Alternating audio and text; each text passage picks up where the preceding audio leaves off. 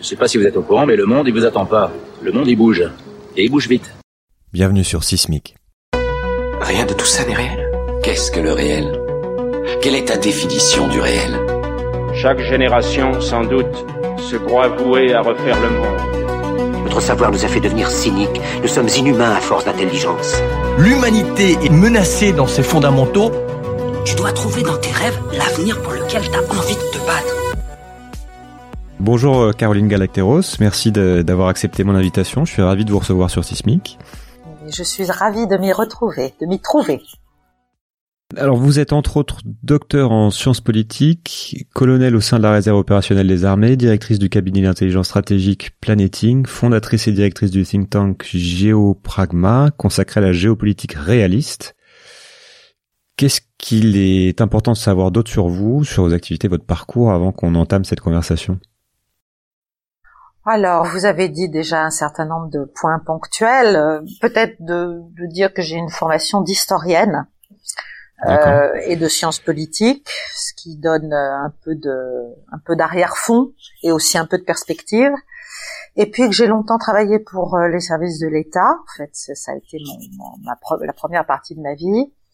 Et avant d'entrer dans les, dans la réserve des armées, d'ailleurs en tant que civil, hein, tout à fait et euh, mais dans un organisme très civilo-militaire. Et donc euh, c'est là sans doute que j'ai je me suis formée euh, non seulement à l'analyse politico-militaire mais aussi à une certaine façon de voir le monde de mettre les les informations et les analyses en lien de, de voilà d'adopter une sorte de regard un peu non pas froid mais un peu chirurgicale, en tout cas qui essaie de se dégager de, de tout ce qui est au départ parti pris ou, ou dogme ou idéologie, pour essayer de voir les choses telles qu'elles se produisent et telles qu'elles s'insèrent.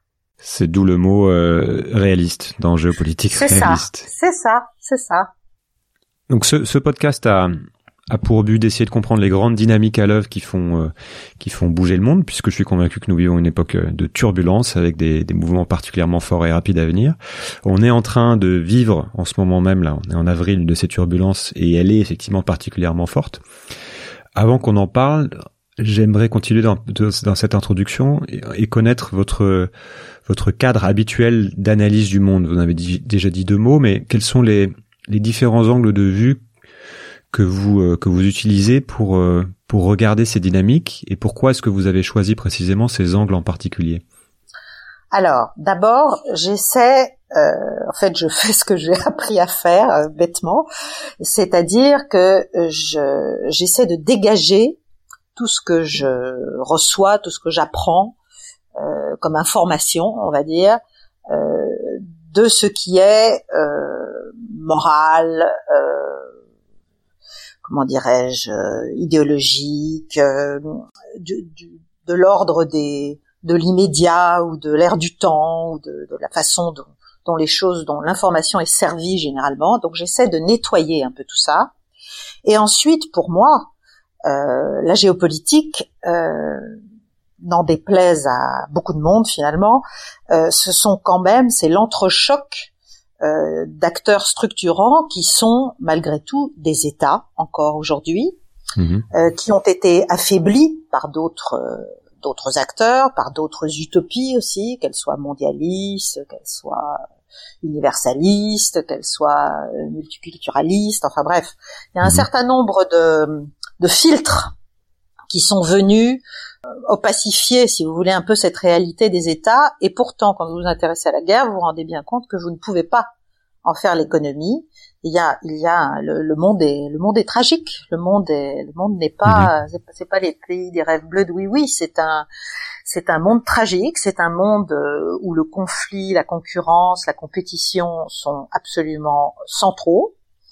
Et il faut partir de là.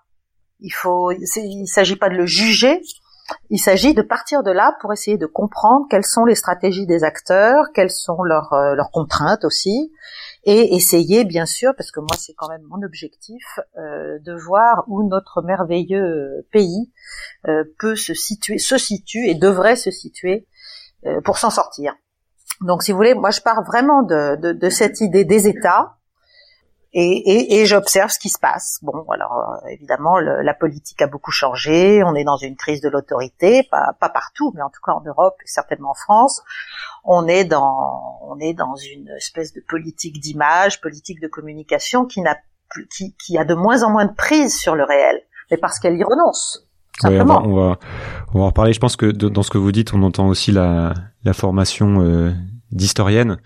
Oui qui, puisque effectivement quand on quand on regarde le temps long, on, s'aperçoit à quel point le, le, jeu entre les nations euh, est important pour comprendre l'histoire. Mais si c'est quelque chose que effectivement dernièrement on a pu, enfin surtout dans l'histoire récente, on peut, on a tendance à oublier et on a du mal à voir parfois aussi situer les lieux de les vrais lieux de pouvoir aussi. Euh, Pour comprendre aussi cette géopolitique, quelles sont les, les, les grandes composantes de ce qu'on appelle la géopolitique ou la géopolitique moderne. Quelles sont les règles, les règles du jeu, les objectifs recherchés, les moyens mis en œuvre qu'il faut avoir en tête pour pouvoir comprendre justement ce grand jeu entre les nations, les implications, et de ça de manière réaliste, comme vous dites? Bah, La souveraineté, j'allais dire, euh, c'est d'abord un état d'esprit. Hein, c'est la souveraineté, c'est la capacité d'une nation à, à se faire respecter des autres euh, et à ne pas dépendre d'eux ni pour réfléchir, ni pour agir. Donc vous voyez, si je, si je dis juste ça, euh, on voit tout de suite l'ampleur du problème. C'est la hein, liberté, oui, la liberté d'agir. C'est la liberté d'agir et de et de penser et de et de vouloir finalement quelque chose. Alors évidemment, on a renoncé à des pans entiers de notre souveraineté, par exemple française, euh, ne serait-ce qu'avec la monnaie unique, ne serait-ce que dans le cadre euh, de l'OTAN, ne serait-ce que dans le cadre euh, de l'Europe, ne serait-ce que pour le contrôle de nos frontières, ne serait et, je ne parle même pas de la crise actuelle qui révèle d'autres vulnérabilités. Mais si vous voulez, pour moi, la souveraineté, c'est un peu comme l'État, c'est comme la nation, ce sont pas des gros mots, ce sont juste les, les pivots de la véritable politique euh, qui doit être celle d'un État euh, digne de ce nom et qui a en plus euh, des atouts et des moyens que peuvent encore lui, envier beaucoup d'autres. Hmm. Donc c'est ce qu'on appelle géopolitique, c'est ce jeu entre les nations pour maintenir une forme de puissance qui permet d'avoir prise sur le monde au travers de ce qu'on peut appeler la souveraineté, et puis de de gagner plus ou moins de pouvoir par rapport aux autres pour agir sur le monde. Ça pourrait presque se définir euh, se définir comme ça. Oui, oui, c'est vrai. C'est la c'est la persistance dans l'être, mais mais ça demande beaucoup de choses. Ça demande beaucoup de choses et c'est là qu'on voit que nous nous nous sommes désarmés en termes de souveraineté. Alors quelles sont les composantes justement du, du classique de la souveraineté d'une nation? Oh, Écoutez, je vais commencer par le pouvoir de battre monnaie. Donc là, tout de suite, on voit qu'on a un gros problème oui. ne bat plus monnaie, tout simplement. Déléguer euh, souveraineté au niveau de l'Europe, oui. Voilà, euh, c'est bien sûr les moyens de la défense et de la protection, parce que le premier devoir d'un État, c'est quand même la protection de ses concitoyens. Alors aujourd'hui, euh, notre problème est peut-être sanitaire, mais il n'y a pas que celui-là. Il y a la sécurité, il y a la défense, il y a la projection de notre de notre puissance vers l'extérieur. Tout ça, ça fait partie de la marge de manœuvre, si vous voulez, de la liberté d'action d'un État et d'une nation et donc, ce ne sont pas, sont pas juste des jeux. Euh, il y, a, y, a, une scène mondiale qui s'est complètement reconfigurée, bien sûr, à partir de 89, mais il y a eu d'autres, d'autres jalons très importants. Et euh, aujourd'hui, on est arrivé à une recomposition, on va peut-être l'aborder, euh, qui, qui nous met dans une, euh, dans un état euh, de fragilité, je parle de l'Europe et je parle même de, de la France, euh, très grave. Et, et, surtout, ce qui est terrifiant, c'est qu'on n'a pas l'air vraiment d'en prendre la mesure. Alors parce qu'il y a des masques, parce qu'il y a des, parce qu'il y a des leurres, parce qu'il y a des utopies auxquelles on veut absolument croire, parce que, parce que voilà, parce que l'Europe s'est construite sur l'idée de la paix, parce que bon. Mais aujourd'hui, ça nous coûte très cher. Je parle pas, je ne dis pas qu'il faut que les nations fassent la guerre, mais je dis qu'il faut au moins qu'elles comprennent qu'on est en train de la leur faire. Voilà. Oui, c'est ça. Donc il y a battre monnaie, il y a tout ce qui est puissance militaire. J'imagine qu'il y a aussi tout ce qui est euh, capacité aussi à s'approvisionner en différentes ressources en énergie pour pouvoir euh, continuer de fonctionner. Il y a quoi La technologie aussi en fait beaucoup partie aujourd'hui. Ah, bah euh, Bien sûr, la technologie, euh, que ce soit la sécurité alimentaire, la sécurité sanitaire, la technologie, la, maîtrise des nouveaux enjeux qui sont effectivement, bon, aujourd'hui c'est le contrôle des données, c'est la guerre dans le dans l'espace maintenant qui se fait euh, d'une certaine façon avec toute la numérisation du monde.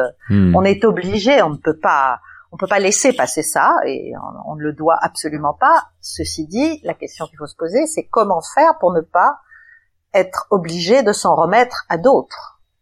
Voilà. Et nous avons, de ce point de vue-là, euh, je pense, fait des paris et des, oui. paris, enfin en tout cas des paris qui se, qui se révèlent euh, totalement euh, hasardeux.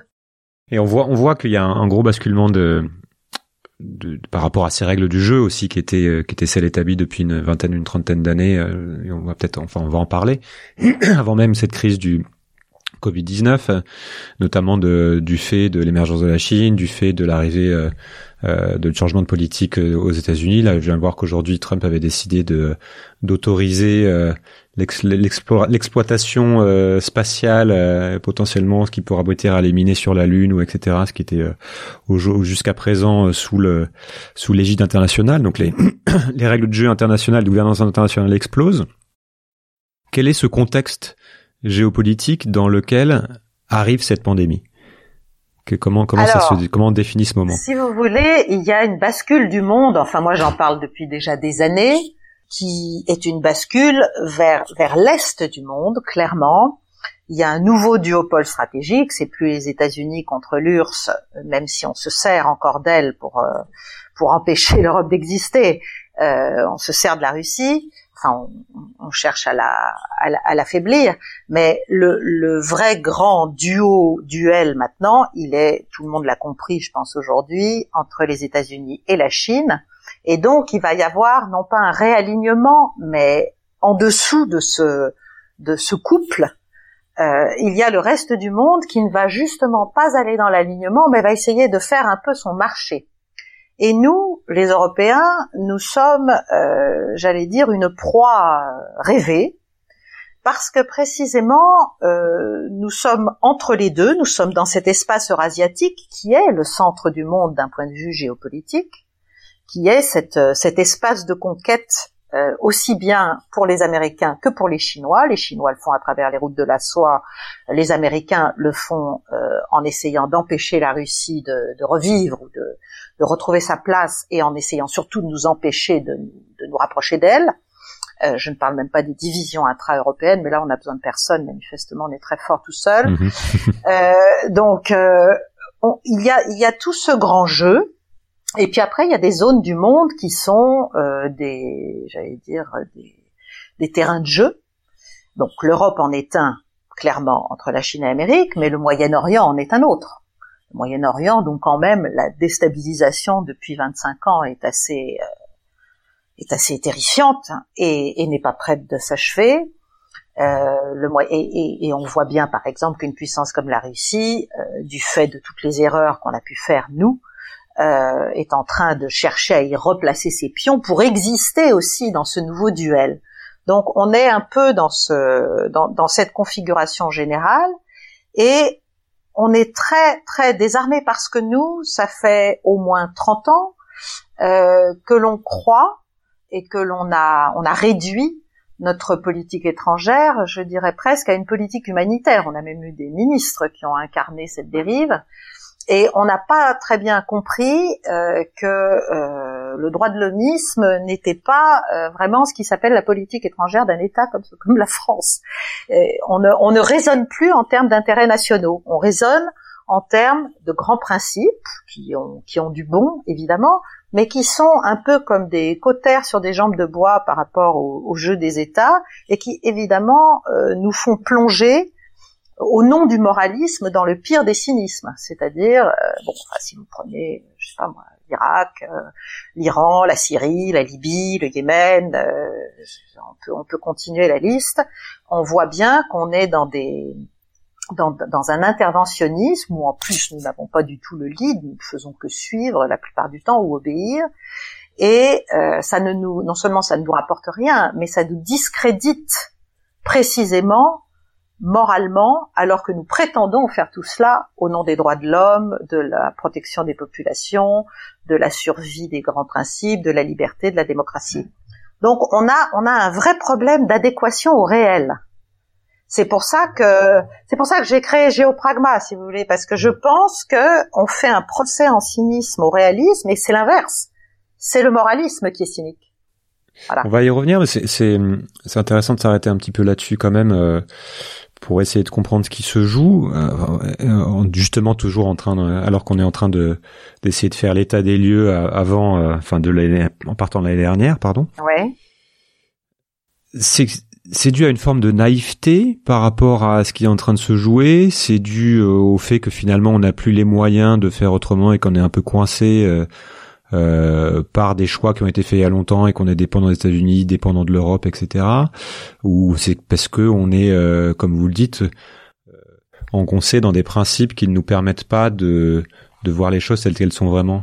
C'est-à-dire qu'on est prisonnier, on est prisonnier, à mon avis, d'un certain nombre d'utopies. D'abord, euh, les politiques, notamment européens, mais occidentaux d'une manière générale, et on en parlera peut-être quand on parlera de la Chine, euh, ont un, un, un, vrai problème, c'est-à-dire que la politique, euh, ça gère le collectif, ça gère des masses, ça gère un peuple, ça gère un ensemble.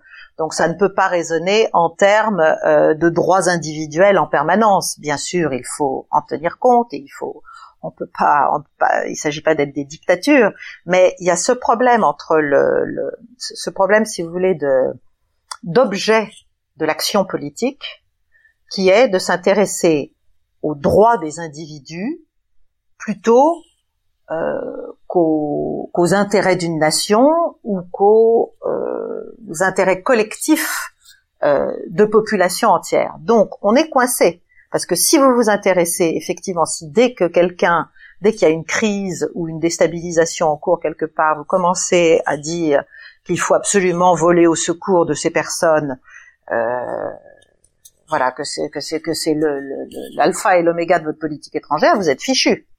C'est-à-dire vous êtes vous êtes vraiment euh, d'abord d'abord vous n'y arriverez jamais, évidemment, mais ensuite vous allez vous user et vous faire essentiellement instrumentaliser et c'est ce qui nous arrive depuis euh, je dis depuis une génération maintenant. Donc on est on est prisonnier de toutes ces utopies européistes du fait aussi que l'Europe c'est comment dirais-je c'est a décidé de rester une enfant stratégique. Moi, je dis beaucoup qu'il faut sortir de l'enfant stratégique. J'en suis convaincue. C'est-à-dire que tant que nous considérerons qu'il y a une adéquation totale entre les intérêts des États-Unis d'Amérique et ceux de l'Europe en termes de politique étrangère, nous sommes hmm. morts. Nous hmm. sommes morts, nous sommes destinés à être des, des supplétifs qu'on envoie ici et là faire faire le sale boulot, euh, voilà. Et puis, et puis le jour où à Washington euh, euh, l'équilibre des forces internes change, et ben là, on est, on est le petit doigt sur la couture du pantalon, mais finalement, on n'a plus rien à faire, on doit rentrer, on doit rester, on sait plus ce qu'on fait. Pourquoi? Parce qu'on ne raisonne pas à partir de nous-mêmes, à partir de que veut être la France, que veut-elle promouvoir, euh, où sont ses intérêts déjà, où sont ses intérêts, ses intérêts qui sont bien sûr euh, des intérêts énergétiques, des intérêts avant d'être des intérêts en termes de principe, nous avons des intérêts extrêmement concrets. Nous avons des intérêts de sécurité pour nos propres populations. Nous avons une lutte contre l'islamisme à mener. Nous avons, euh, nous avons un problème migratoire colossal. donc nous devons avoir une politique méditerranéenne à la hauteur. On n'en a plus. On n'en a absolument plus. À quel moment ça s'est cette dérive s'est faite? J'imagine que ça s'est fait progressivement, mais juste euh, pour faire juste un, petit peu d'histoire, euh, à quel moment on, ça se joue cette perte de souveraineté? Alors il y a, il y a l'euro, il y a le, la mise les États-Unis qui sont venus progressivement euh, euh s'immiscer dans la politique européenne, mais est-ce qu'il y a des, vraiment des, euh, des, des, dates clés à avoir en tête ou des événements clés? Ben, Je pense qu'il y a eu il y a eu une première euh, j'allais dire, un premier grand sujet pour la France, qui a été évidemment la réunification allemande, euh, qui d'un seul coup a, mis à terre euh, l'équilibre qui était valable jusque-là.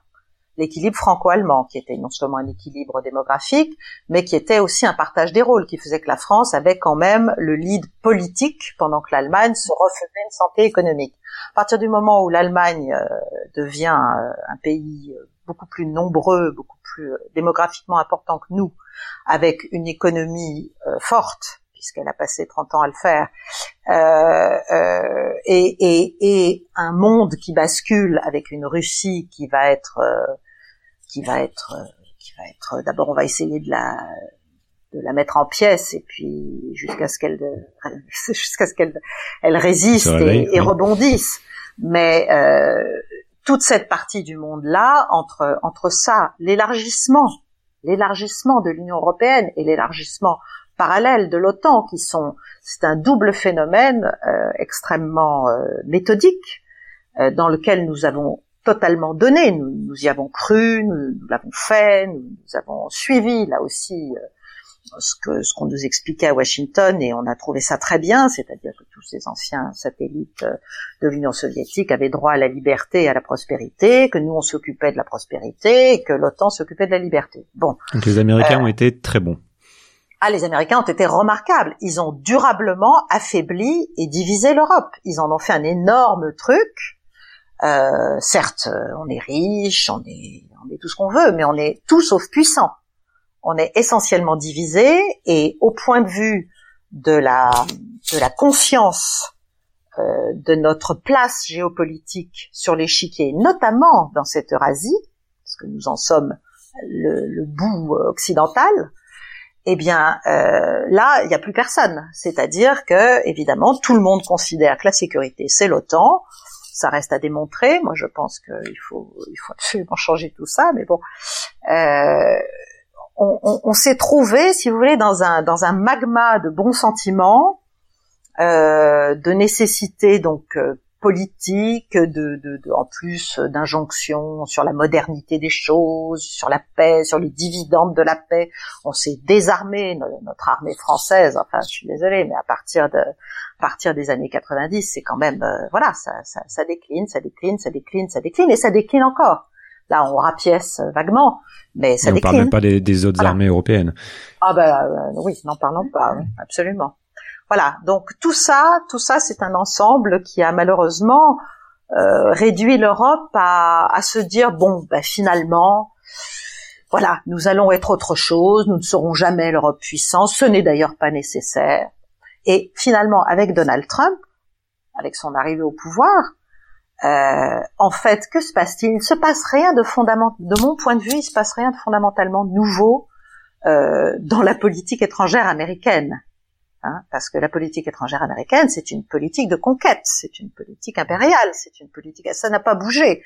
C'est sous Clinton que les interventions les pires ont été soit planifiées, soit menées. Enfin, je veux dire, voilà, George Bush, il n'a fait que dire OK à une planification qui avait cinq ans. Donc, on, on, il y a des fondamentaux stratégiques américains. Simplement, Donald Trump, il enlève les gants il le, il le dit clair et net. Il dit les choses telles qu'elles sont. Il dit les choses telles qu'elles sont. Il explique aux Européens qu'ils ne sont rien, qu'ils n'ont qu'à obéir, que sinon ça va mal se passer pour eux. Et nous obéissons. Et nous obéissons. Voilà. Et ça, c'est, c'est, vrai que c'est assez insupportable. En tout cas pour moi. Alors, on est, on est en mois d'avril. La Chine est, on va parler un peu de la situation euh, La Chine est quasiment en train d'amorcer sa sortie de de cette phase 1 de la crise, on va dire. Officiellement en tout cas, alors que l'Europe n'a pas encore atteint le pic, que les États-Unis semblent un peu dépassés euh, pour le moment avec un Trump avec un Donald Trump qui semble plus préoccupé par ses audiences TV sa réélection que, que par euh, une vraie gestion de la crise et que euh, le reste du monde dont on ne parle d'ailleurs quasiment pas ne, ne, semble pas vraiment en mesure de gérer cette cette crise sanitaire importante. Donc il est il est très compliqué aujourd'hui de savoir comment vont évoluer les choses euh, à court terme. Est-ce qu'on peut quand même parler de ce qui est de ce qui est révélé après quelques mois de euh, de, de confinement, de euh, enfin voilà quelques mois de cette crise? Est-ce qu'il y a des nouvelles dynamiques qui se mettent en place et est-ce qu'il y a des dynamiques qui s'accélèrent? Alors, pour moi, la bascule dont j'ai parlé tout à l'heure, la bascule du leadership politique, économique et stratégique mondial vers l'Est, vers l'Asie et vers la Chine va s'accélérer considérablement. C'est-à-dire que au moment où, la crise est arrivée, on était encore dans la guerre des tarifs euh, euh sino-américaine. Ça, on n'en parle absolument plus. voilà, on était dans un dans une espèce encore de jeu euh, de, de chantage croisé, etc. Là, la manière dont la Chine a géré, alors je sais bien qu'il y a des, on leur reproche de ne pas nous avoir prévenus, de ne pas avoir fait ci, de ne pas avoir fait ça. Il y a quand même eu euh, dès euh, fin janvier euh, les premières les premières données, les premières communications scientifiques chinois, etc. On a juste passé un mois et demi à regarder. Hein. Donc on a perdu nous-mêmes beaucoup de temps. C'est un peu simple d'aller maintenant expliquer que c'est les Chinois qui ont tort. Je pense qu'ils ont géré. Alors, il y a sans doute euh, peut-être plus que trois ou quatre mille morts, peut-être même beaucoup plus. Mais n'oublions pas que nous parlons d'un pays d'un milliard et demi quasiment de population. Hein. Donc, euh, même s'il y a cent mille morts ou deux cent mille morts, euh, et je pense pas que ce soit ça, ils ont réussi à faire ce que l'on n'a même pas pensé à faire. Fermer les frontières, fermer la province, confiner tout le monde, traquer tout le monde, trier, soigner, tester. Enfin, ils ont, ils ont fait, ils ont pris des décisions autoritaires et ils les ont fait respecter. Bon, alors évidemment, chez nous, euh, voilà, on n'arrive pas à imaginer ça. La, Russie aussi, elle a fermé ses frontières avec la Sibérie euh, tout de suite, immédiatement, immédiatement. Elle n'a pas parlé de guerre, de je ne sais quoi. Elle a juste fait deux, trois choses importantes, très importantes, pour éviter euh, l'infestation, enfin le, spread de, de la pandémie. Donc, ça montre la capacité de réaction et de la lucidité de ces pays. Et oui, et, et, aussi bien sûr les avantages de leur forme de régime autoritaire, évidemment, qui ne sont pas les nôtres et, et dont nous sommes, à vrai dire, euh, fort jaloux. Parce qu'entre la continuité au pouvoir et la capacité d'action et de contrôle et finalement de succès, parce que qu'est-ce qui compte à la fin? C'est la manière dont le peuple s'est senti ou pas protégé par ses dirigeants.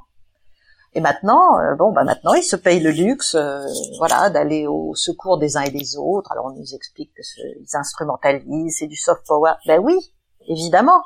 Mais euh, avons-nous, nous, pensé au tout début à faire autre chose que de regarder les Italiens se débattre puis, si vous voulez, on, on a été l'Europe, et c'est un autre des enseignements, c'est que c'est un catalyseur de souveraineté cette crise on se rend bien compte, là il y a aussi des États comme l'Autriche, comme euh, comme la Hongrie, euh, de l'horrible Viktor Orban, euh, qui ont quand même pris des décisions. Voilà.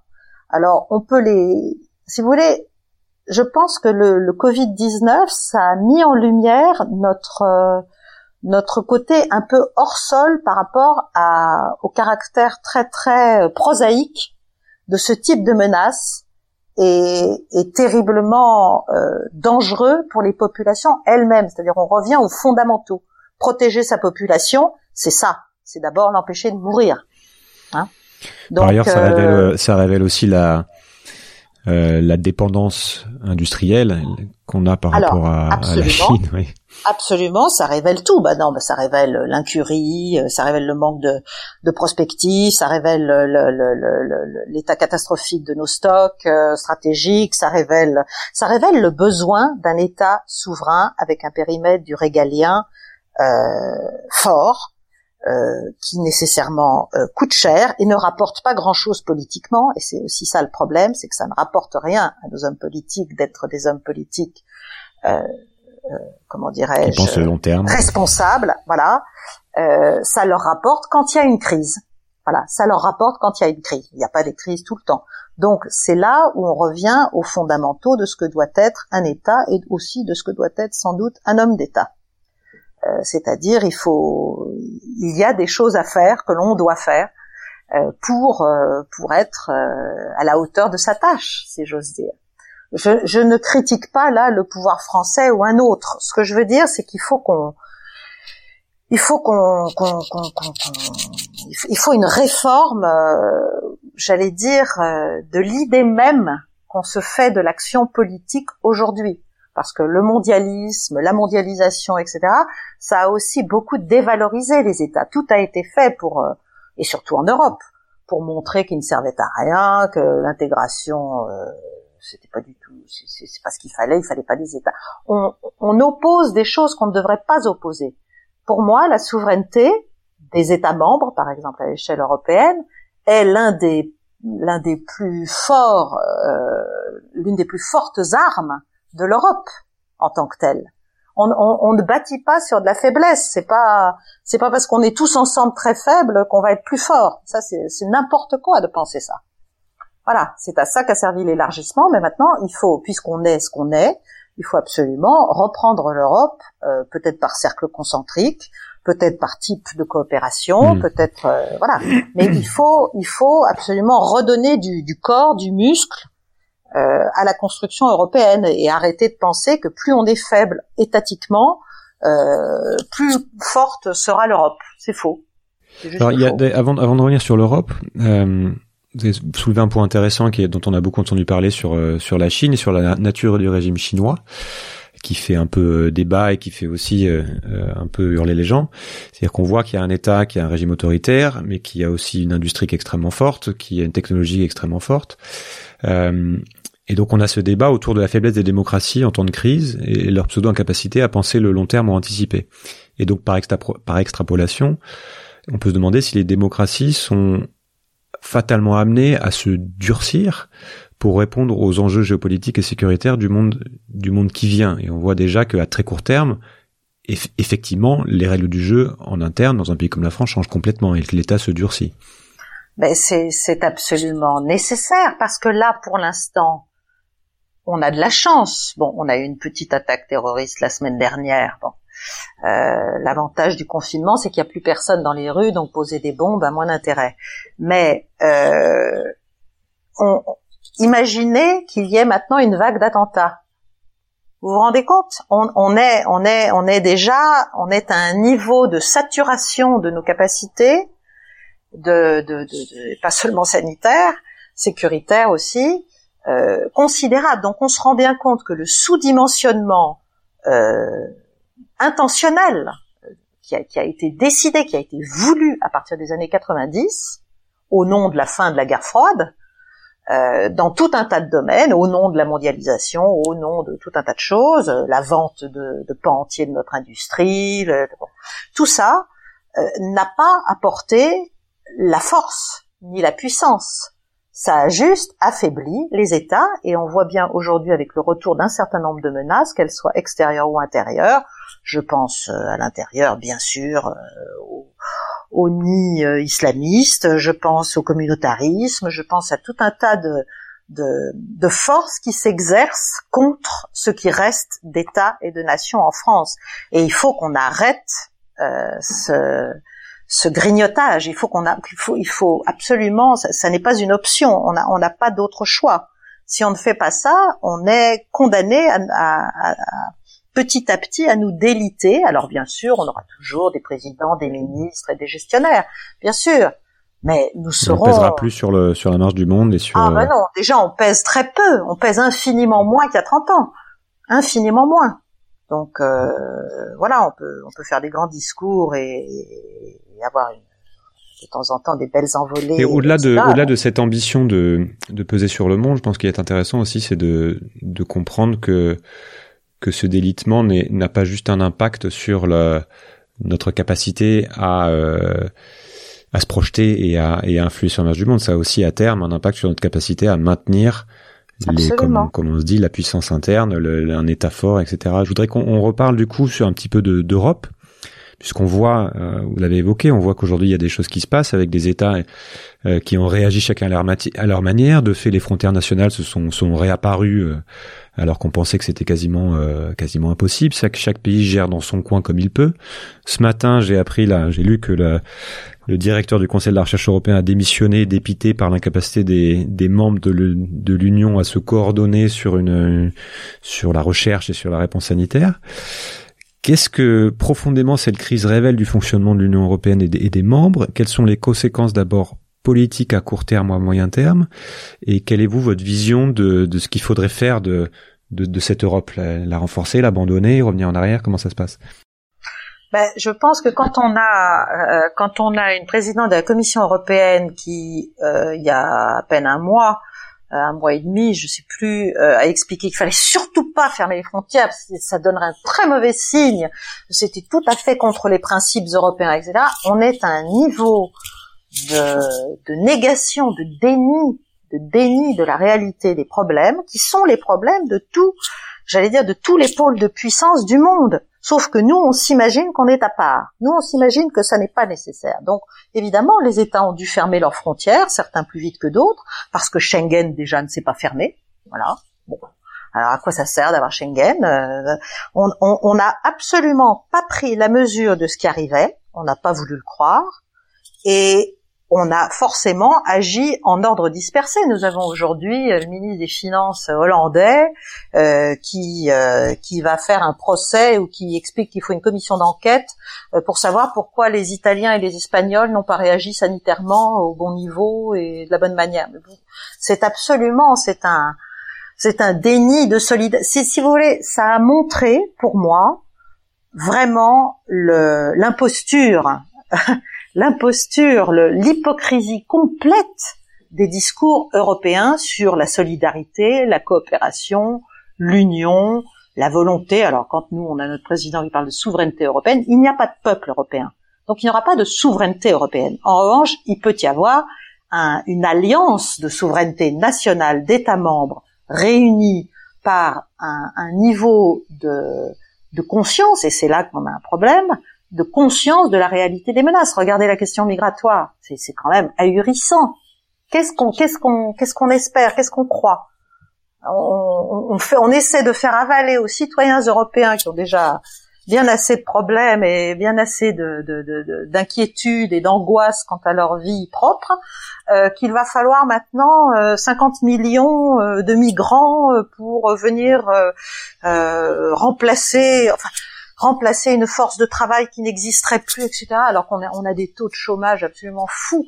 Donc on a, on a perdu le, le sens des réalités. Voilà. Un, le sens de l'État. Deux, le sens des réalités. Trois, le sens du monde qui nous regarde en riant, parce que en riant, enfin en riant avec commisération, hein, en riant, en riant même pas jaune d'ailleurs, en riant, euh, voilà, en se disant les pauvres, euh, ils ne sont pas capables de se rendre compte de ce qui se passe. Or, nous devrions, pour que l'Europe, pour moi, l'Europe, si elle veut s'en sortir, il faut qu'elle se repense à l'échelle de l'Eurasie. Voilà. Donc déjà, il faut arrêter d'être euh, complètement inféodé à, ce que demande Washington euh, euh, dans tout un tas de domaines. Hein. Je parle pas seulement de défense. Donc, de considérer, de considérer la Russie concrètement?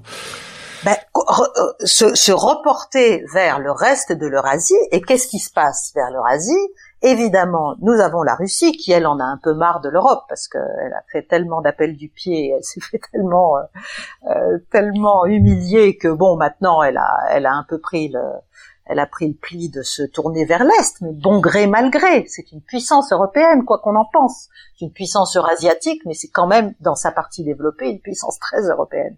Donc, il faut créer un partenariat avec la Russie et il faut se reprojeter, y compris économiquement, sécuritairement, en matière euh, de migration. Il faut, il faut saisir tous ces enjeux-là et les traiter à l'échelle de l'Eurasie. Parce que nous avons toute l'Asie centrale, qui est aussi un autre terrain de jeu géopolitique et même de déstabilisation euh, entre la Turquie, la Russie euh, et l'Amérique derrière, qui est un, un, endroit dangereux, qui va devenir de plus en plus dangereux à mon avis. Euh, donc nous devons prendre tout ça à bras le corps. Nous devons arrêter de nous voir comme petits entre deux et espérant désespéré, enfin espérant à tout prix que l'Amérique vienne à notre secours. Elle ne viendra pas à notre secours. Elle ne veut pas de puissance européenne. J'entends déjà ceux qui qui qui vont me dire que c'est euh, naïf de croire qu'on va pouvoir modifier cette Europe euh, telle qu'elle a été construite pour la rendre justement plus souveraine et que donc la seule solution ça serait de revenir en arrière et de revenir au niveau des États là où il y a encore des euh, du régalien, la souveraineté des armées, etc. Votre vision par rapport à cette à cette construction européenne? Non, moi, je, je, écoutez, il y a eu un phénomène d'élargissement. Donc il y a eu une espèce de de rêve euh, globalisant qui a fait que tout, tout, le monde s'est mis à avoir son avis sur tout et que tout ça s'est bloqué. Bon, je pense qu'il faut revenir euh, à des choses très concrètes, à des coopérations concrètes, sectorielles, importantes, ouvertes. Il faut que les puissances euh, les plus en avant euh, dans ces domaines-là prennent le lead et ouvrent et offrent euh, aux, autres États la possibilité de les rejoindre. Si vous voulez, si, si personne ne fait le premier pas, et je pense que la France doit le faire en matière de sécurité et de défense, évidemment, parce que nous sommes désormais, surtout depuis que l'Angleterre est partie, mmh, nous sommes la puissance euh, militaire de tête en Europe et la seule puissance nucléaire. Donc, c'est pas pour prendre le lead de l'Europe, c'est pas du tout le sujet. Le sujet, c'est d'arriver à faire en sorte que l'Europe ne soit pas juste comptée comme une espèce de proie sur laquelle tout le monde se jette pour lui piquer ses plus beaux atours, ses plus beaux morceaux, ses plus belles entreprises, ses plus belles pépites, ses quelques champions, et puis euh, et puis c'est fini, hmm. voilà, et puis c'est fini. Donc euh, je, je pense qu'il faut, au contraire, il faut être très optimiste. Bien sûr, c'est une grande œuvre, mais ça commence par une révolution d'état d'esprit. Une sortie du dogme de, de l'égalité absolue entre les États, etc. Non, pas, pas forcément, mais on, on, on est, il y a les États. Il peut y avoir plusieurs vitesses, en fait. Ben oui, bien sûr, mais, mais c'est la réalité, ça marche toujours comme ça. En fait, toutes les coopérations euh, qui veulent marcher marchent comme ça. Il y a ceux qui veulent venir, mais si on attend que tout le monde vienne, personne ne vient. J'aimerais qu'on parle un peu du, de pétrole. Oui. Quel est le lien entre pétrole et géopolitique et quelles sont les, les conséquences envisageables de la toute récente euh, chute du prix du baril et de cette, euh, de cette nouvelle guerre des prix qui a lieu en ce moment? Ben, Alors le lien il est direct évidemment parce que la plupart des guerres sont des guerres euh, pour l'énergie, malgré tout. Euh, je pense que ce qui est intéressant aujourd'hui, c'est que même dans ce domaine où les Américains, quand même, en, une dizaine d'années, euh, sont devenus le premier producteur mondial de pétrole, et donc ont bouleversé l'équilibre, ce qui a eu des grosses conséquences, notamment sur euh, l'intérêt stratégique pour eux de l'Arabie saoudite, euh, et donc sur la perception, euh, sur, sur, le, sur le niveau de, de confiance qu'a l'Arabie saoudite en Amérique aujourd'hui, qui est un, un vrai sujet.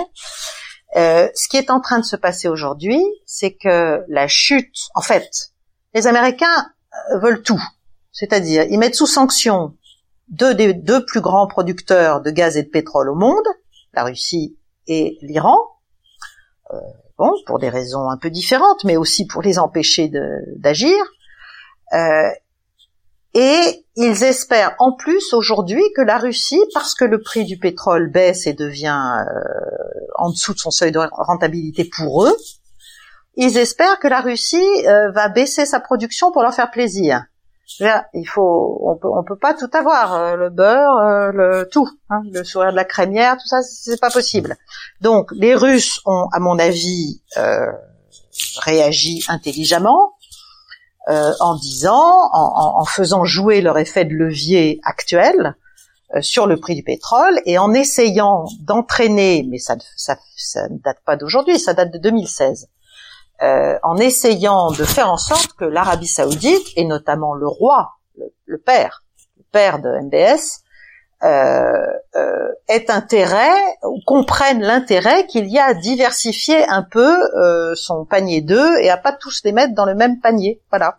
Donc la Russie essaie de faire basculer non pas l'Arabie saoudite vers elle, c'est impossible, mais de faire en sorte que l'Arabie saoudite ne soit plus le pion euh, aussi docile et, et, conciliant euh, qui, que, que, que, ce qu'il a pu être euh, durant des décennies depuis le pacte du Quincy.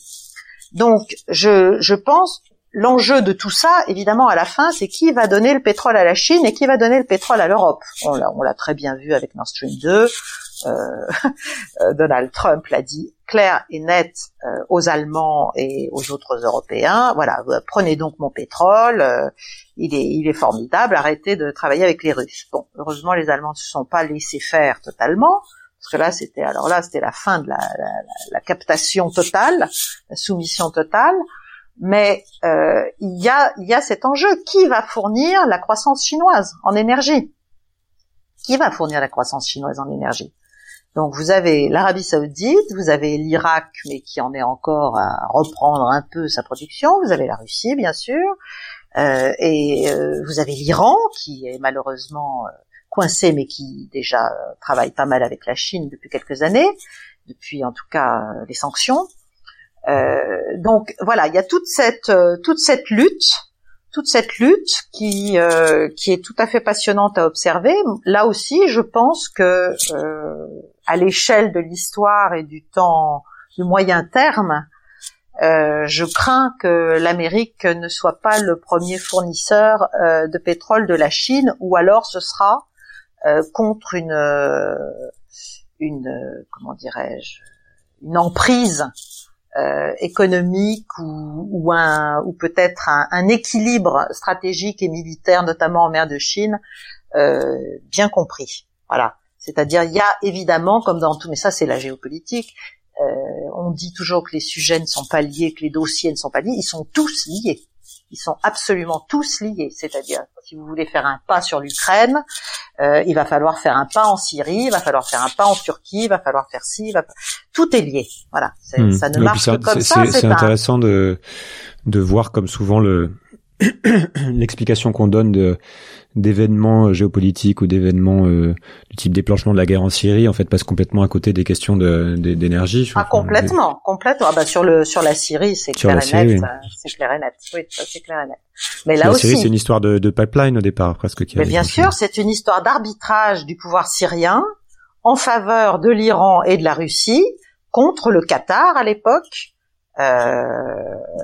et, euh, et, et, et derrière l'Amérique. Voilà. C'est ça qui a mis le feu aux poudres. Voilà, ça mis le feu aux poudres. Alors après, bien sûr, euh, la Syrie n'est pas une démocratie euh, occidentale. Mmh, mmh. Enfin, c'est une conjonction de facteurs, mais bien, sûr. sûr.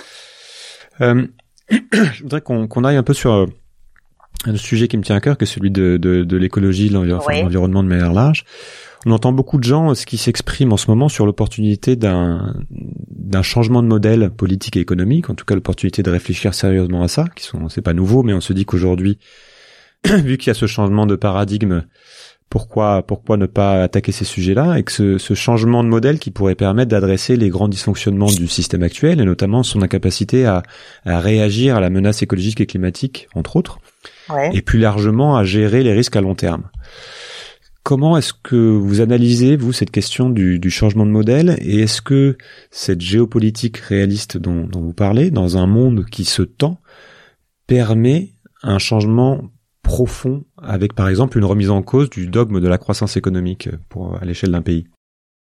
Oui, alors euh, vous allez me trouver euh, terriblement euh, comment dire froide. Et... alors, je pense évidemment sur le fond, sur le fond, cette crise là sanitaire actuelle a clairement montré que nous avions franchi par notre voracité, euh, on le dogme de la croissance, ce que l'on fait à la Terre depuis des décennies, euh, et notamment euh, nous avons franchi euh, des frontières, j'allais dire, euh, entre l'espèce humaine et la vie sauvage, qui se retournent contre nous. Donc, bien sûr, il y a un problème environnemental colossal colossal, hein, gigantesque, bien plus gros que nous d'ailleurs. Bon.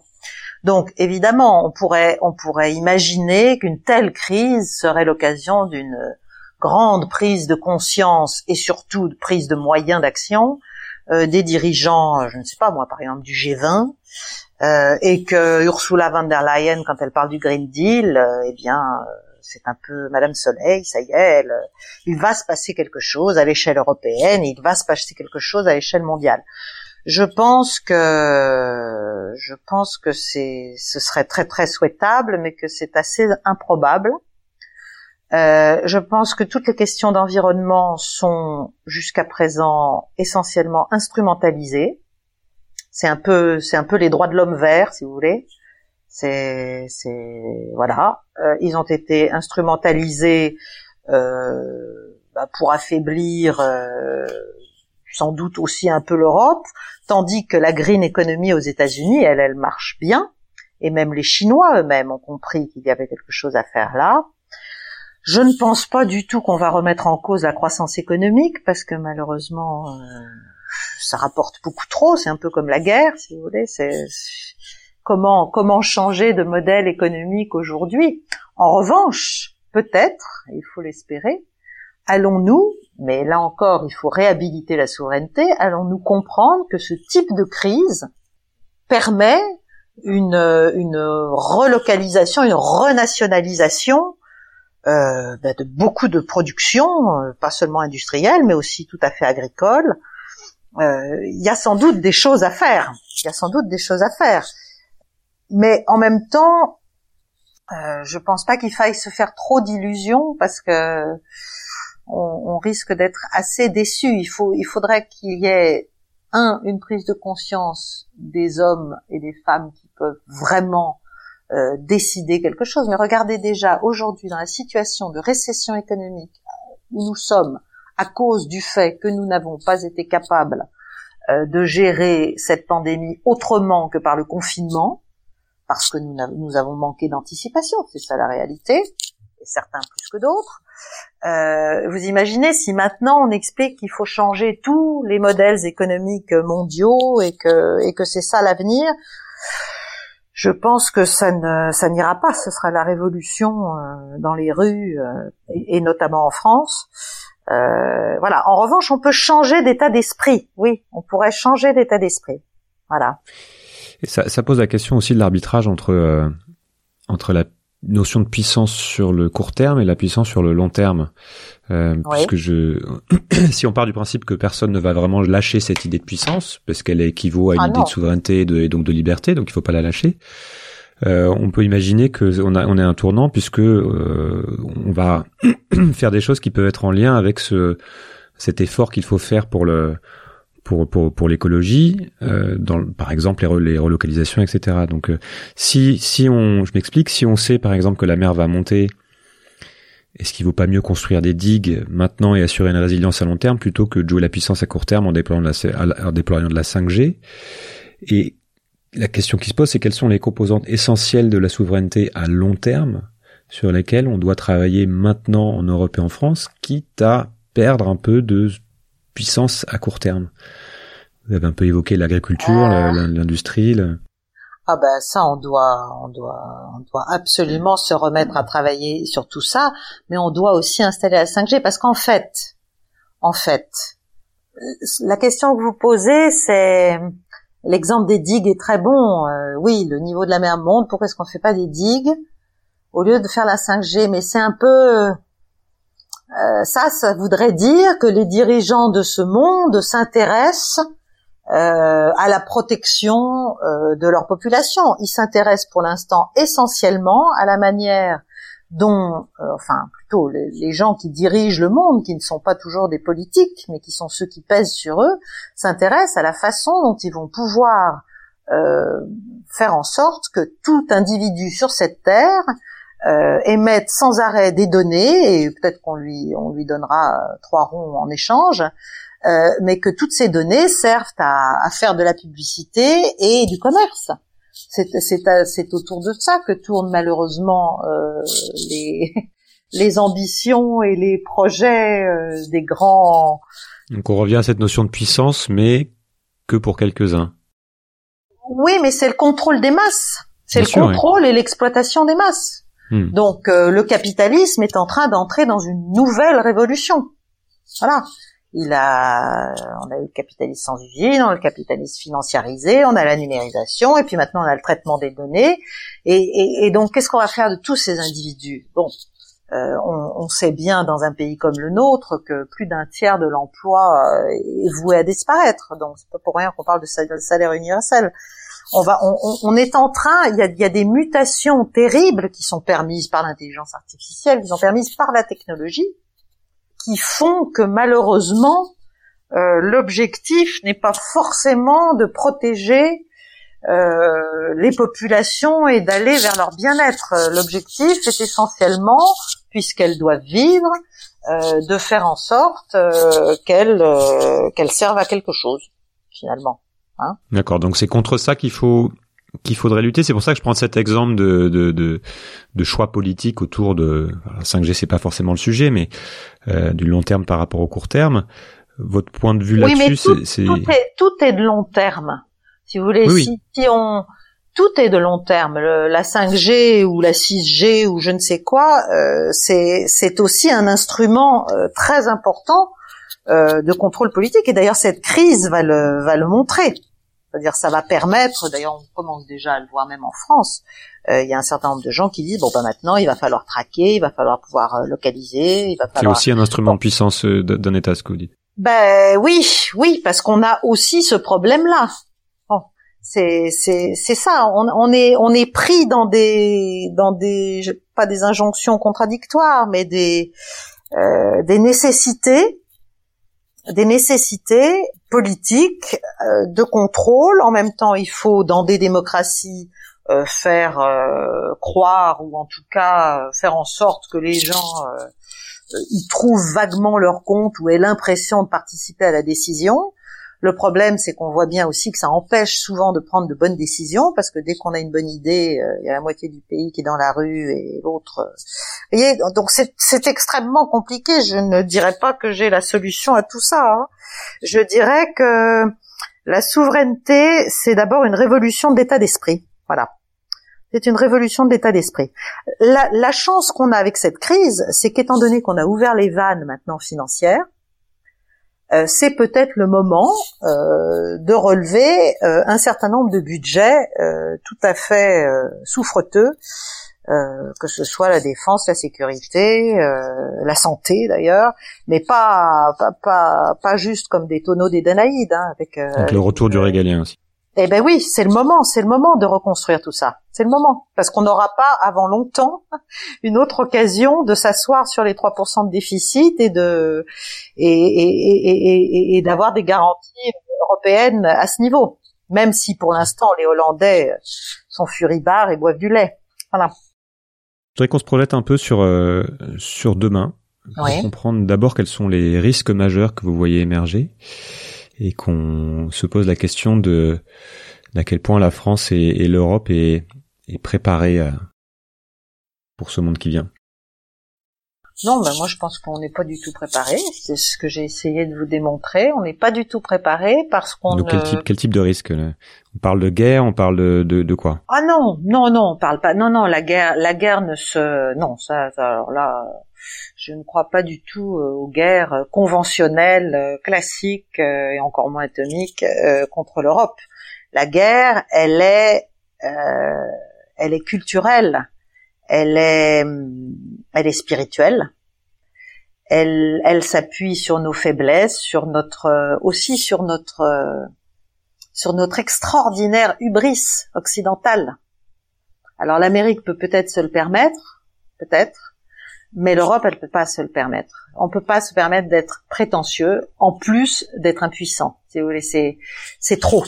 Donc on a des on a des pays euh, on a des pays qui sont euh, justement qui, qui, qui, qui ont qui ont qui sont dans un état de perdition nationale, de perdition de cohésion nationale euh, assez gravissime et je compte le nôtre euh, dans, dans, dans ce domaine-là. On laisse faire, on laisse, on laisse des parties entières du territoire échapper progressivement à l'autorité de l'État. On, y a, y a, on a des vrais problèmes et il s'agit pas d'être populiste, d'extrême gauche, d'extrême droite, etc. En disant ça, c'est une réalité. C'est une, c'est juste, ça fait partie des faits. Là, si on est réaliste, on peut pas nier ça. Et tant qu'on ne réagira pas à cela, eh bien, tout doucement, la nation se dissout. Or, les menaces ne peuvent être euh, euh, pas adressées, euh, traitées euh, que si il y a une conscience de soi, s'il y a un peuple, une nation, un État, et que tout ça ne fait qu'un. Et, et- et il faut, voilà, il faut réunir tout ça. Donc c'est une réforme de la politique et aussi de, j'allais dire, de, euh, comment dirais-je, Presque culturel, oui. très culturel. C'est la réforme morale et intellectuelle, quoi. C'est, c'est, c'est, c'est, il faut vraiment qu'on prenne conscience de ce qui se passe. il faut qu'on traite la question, euh, bien sûr, économique et sociale, mais mais pas forcément en disant qu'on va raser gratis. Hein. Je, je pense qu'il y a, enfin moi je suis assez. L'idée de nation derrière ça. Ah mais il faut absolument qu'on refasse nation, mais qu'on le fasse d'autorité, c'est-à-dire euh, qu'on arrête de donner le choix à tout le monde sur tout en permanence. Il y a, il y a un moment où soit on décide que la France n'existe plus, que nous ne sommes plus un pays, mais que nous sommes un territoire, nous ne sommes plus un peuple, mais nous sommes une population, que tout cela n'est qu'une affaire de flux, que l'Europe est un immense espace dévolu à des flux qui la traversent et la transforment, et que c'est ça euh, l'identité européenne. Bon, bah, d'accord, ok, donc on a une espèce d'espace de, transhumance, voilà, très bien. Soit on se souvient de ce qu'on est, de ce qu'on a été, de comment on faisait pour que des populations de tous les coins du monde et de tous les coins déjà, euh, oui, de l'Europe au sens large, puissent venir s'assimiler à, ce qu'était la nation française, et on remet tout ça en œuvre, et vite, parce que plus on attend, plus ce sera difficile. Plus ce sera difficile. Voilà. Les, les euh, qu'est-ce qu'on ne voit pas venir en fait euh, en, en, termes de euh, d'enjeux et de menaces, de, de quoi on n'entend jamais parler ou qui est trop souvent incompris? Bah, je pense que à l'échelle interne, je viens de vous le décrire, et à l'échelle externe, bah, je pense qu'on va être, euh, on va être dévoré, on va être dévoré par appartement. Voilà. Alors ça veut dire quoi? C'est que les entreprises, on n'en a plus la main sur le, notre économie, on n'a plus la main sur. C'est fini. On, on, on, est même assez, assez, je, je vais pas être grossière, mais enfin, on est même assez stupide pour accepter, euh, sous prétexte de perdre des marchés outre-Atlantique, de ne pas se porter vers des vers des pays euh, vers les des pays de grande culture, de grande civilisation. Je pense à l'Iran par exemple. Comme l'Iran, oui. Euh, qui sont des marchés faramineux, qui sont ostracisés par la terre entière pour des raisons, euh, mais ça ce serait une autre euh, interview. Euh, euh, vraiment, c'est absolument, c'est inadmissible. C'est inadmissible. Ça ne, nous, nous faisons des guerres qui nous, nous menons des guerres qui ne sont pas les nôtres. Voilà, qui ne sont ni celles de nos intérêts, ni celles de nos valeurs, ni celles de nos principes, et pourtant on explique qu'on fait ça au nom des droits de l'homme. Moi, je, je, considère que c'est une véritable imposture, et je suis sûre qu'il y a un, un, un, niveau de bon sens et de, de lucidité chez les Français les, les, les, plus les plus simples, ceux qui ne passent pas forcément leur vie à chercher à analyser la réalité internationale, euh, qui qui fait qu'ils comprennent très bien ça. Et c'est ça qui est la crise de notre de notre politique et de notre démocratie. C'est que maintenant on ne on, ne nous la on ne nous la fait plus. Voilà, n'y croit plus. Quoi. Les masques sont tombés. Et les masques sont aussi tombés avec cette ère de l'information, de la surinformation, de la désinformation peut-être, mais aussi quand même euh, des choses qui sortent, qui finissent par se voir. Voilà.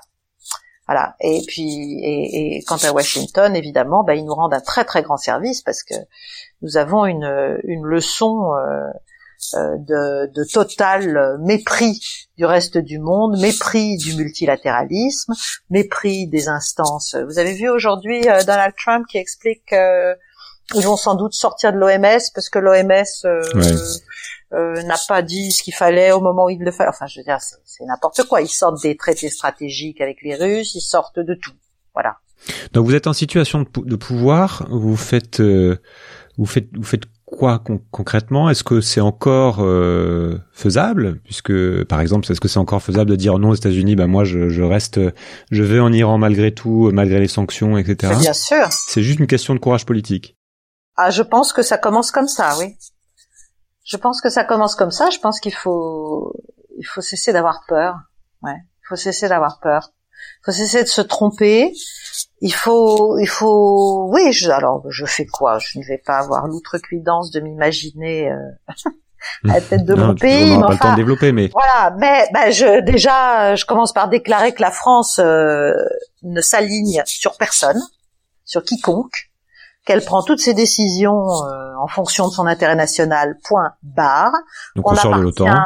Qu'on appartient à aucune zone d'influence J'augmente le budget de la défense, ça c'est évident et, sensiblement. Euh, je propose aux autres Européens euh, un nouveau pacte de sécurité qui soit opérationnel. Et, ça donc, peut on, aller, donc on, sort, on sort, de, on sort de l'OTAN, par exemple. On... Ah, on sort du commandement intégré de l'OTAN, ça c'est évident, ça ne nous rapporte rien, à part euh, les postes. Bon, je lève toutes les sanctions sur l'Iran et la Russie, c'est comme ça. Et si on me menace euh, de me fermer des marchés, ben moi je ferme le mien aussi. Parce que vous savez, si quelqu'un est courageux, bon, au départ, euh, évidemment, c'est comme toujours, on prend des coups. Et puis au bout d'un moment, les autres se disent, mais alors c'est possible? Parce qu'en fait, le problème, c'est que personne ne croit que c'est possible. C'est ça qui est incroyable. Et ensuite, je, je, alors je, je, je, je il y, a, des coopérations industrielles, notamment aéronautiques et notamment en matière de défense, qu'il faut évidemment réussir parce que si on les réussit pas, là, on est fichu. Je pense à l'avion de combat européen, je pense mhm, avant. Mhm. Sur la monnaie? Sur la monnaie, alors moi je pense qu'il est trop tard euh, pour sortir de l'euro. Hein, c'est fini. Euh, ce serait ce serait suicidaire. Ouais, non mais ce serait bon voilà, il faut pas bon. En revanche, euh, on ne peut pas se résoudre parce que ça aussi c'est une des conséquences de la crise actuelle, c'est que l'euro va, va aller très mal. Donc euh, il faut absolument euh, faire en sorte que l'euro devienne une vraie monnaie, une vraie monnaie. Il n'y aura pas que le yuan, euh, le yuan et le, et le dollar, c'est pas possible.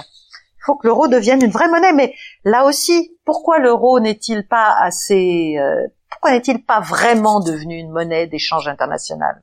Ben Parce qu'on sent bien que derrière, il n'y a pas cette, euh, cette cohésion européenne. Il n'y a pas cette, cette puissance, ce sentiment de puissance ce sentiment de puissance qui, ne qui ne signifie pas se fondre dans le fédéralisme européen. Ça c'est n'importe quoi. Ça, les États-Unis d'Europe, c'est n'importe quoi.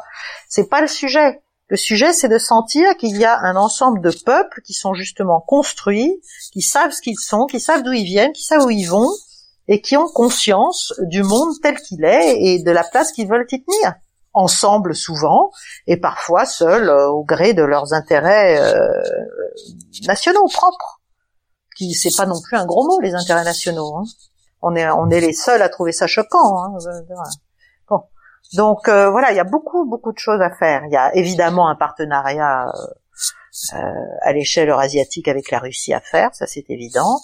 Euh, notamment en matière de lutte contre l'islamisme, parce que la Russie est un quand même est un peuple, euh, est une nation euh, très très multiculturelle et très multiconfessionnelle, et elle gère la question très très de manière très intéressante. Donc là aussi, il y aurait peut-être quelques quelques leçons à prendre. voilà, j'augmente je, l'aide au développement avec l'Afrique. Enfin, il y a plein de choses. Il y a je, je stoppe tous les flux d'immigration jusqu'à ce que notre économie redevienne florissante. Ça, me semble aussi euh, la base. Euh, et c'est pas c'est pas de la méchanceté, c'est de la c'est c'est banalement l'intérêt national. Euh, voilà. Donc une vision et le courage de courage de l'appliquer. Ah ben oui, voilà. Un peu d'autorité qui n'a rien à voir avec l'autoritarisme. Voilà. Ok. On arrive à la fin. Euh, une question que je pose à tous mes invités. Oui. Est-ce que vous avez euh, deux ou trois livres que vous recommandez à tout le monde de lire absolument? Pour mieux comprendre notre époque ou tout simplement pour, passer un bon moment en ce moment et euh, les, les, les, sources, vos sources d'inspiration Alors, deux livres, oui. J'ai, enfin, pour moi, je suis en train d'écrire un, un bouquin moi-même euh, un, un, petit essai sur la politique étrangère française, euh, souhaitable. Euh, mais euh, en fait, j'étais en train de, dans ce dans cette écriture euh, de parler de deux livres qui sont à mon avis les deux bouts du spectre. C'est-à-dire si on lit ces deux petits bouquins, c'est des petits livres, euh, eh ben on a tout compris. On a compris tout ce qui se passe aujourd'hui finalement.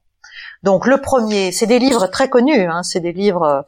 C'est le premier, c'est évidemment le Grand Échiquier de Zbigniew Brzezinski, 1997.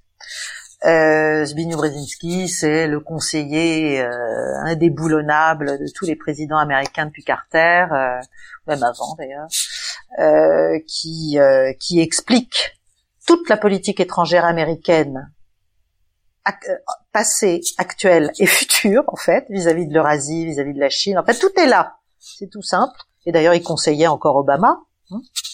Le Shift Toward Asia, c'est, du Zbigniew Brzezinski. Et le deuxième livre, c'est le livre qui s'appelle La guerre hors limite, euh, des colonels euh, chinois dont j'oublie toujours le nom, Liang Liang Cao et, Wang Wang Qiangxiu. Enfin, ça s'appelle La guerre hors limite. Ça, c'est paru plus tard, enfin dix ans plus tard, 2006. Et c'est une c'est une très belle description, très simple, très prosaïque euh, du modèle de puissance chinois, euh, modèle de puissance et d'influence et d'influence chinois. Voilà. Donc c'était bien avant les routes de la soie, euh, mais tout est là. Tout est là. Si on comprend ça, on comprend déjà beaucoup de choses. Après, il y a plein d'autres bouquins à lire. Je lis le dernier, euh, le dernier Branca sur De Gaulle et les grands, qui est génial qui est aussi euh, extrêmement intéressant euh, euh, sur toute la relation du général de Gaulle et sa vision de la politique étrangère avec tous les grands de son époque. Merci beaucoup, Caroline. Je vous en prie, je vous en prie, c'était un plaisir, Julien. changer le monde. Quelle drôle d'idée. Il est très bien comme ça, le monde, pourrait changer